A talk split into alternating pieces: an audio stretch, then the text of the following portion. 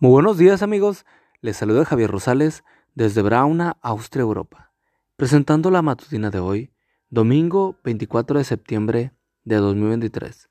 La matutina de jóvenes ya por título, La cobardía no siempre es mala.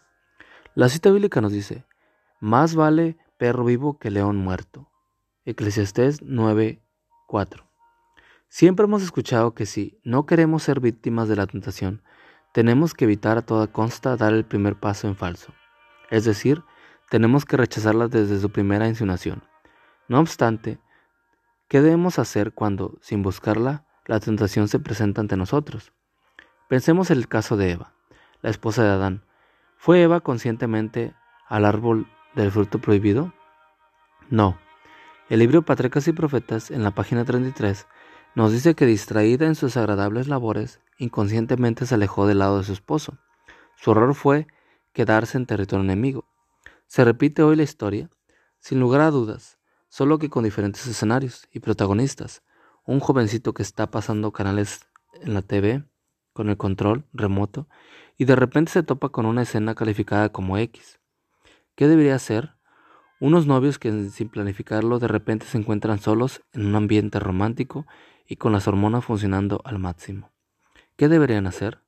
Un estudiante que necesita aprobar un examen para graduarse y no tiene respuestas en, su mente, pero sabe que a su lado un compañero está dispuesto a compartirlas, ¿qué debería hacer?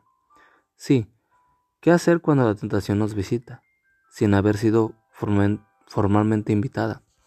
La respuesta nos la dio curiosamente el famoso escritor Mark Twain cuando echando mano de su buen sentido del humor afirmó que la mejor arma para no ceder a la tentación es la cobardía.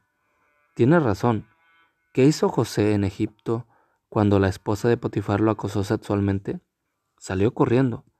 ¿Qué tal si José se hubiera quedado razonando así?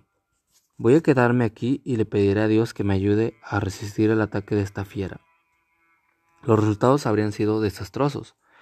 No intentes saber cuán fuerte eres para resistir el mal. Miles de jóvenes han arruinado sus vidas porque pensaron que eran suficientemente fuertes para resistir la tentación, o creyeron que nunca serían capaces de llegar tan lejos.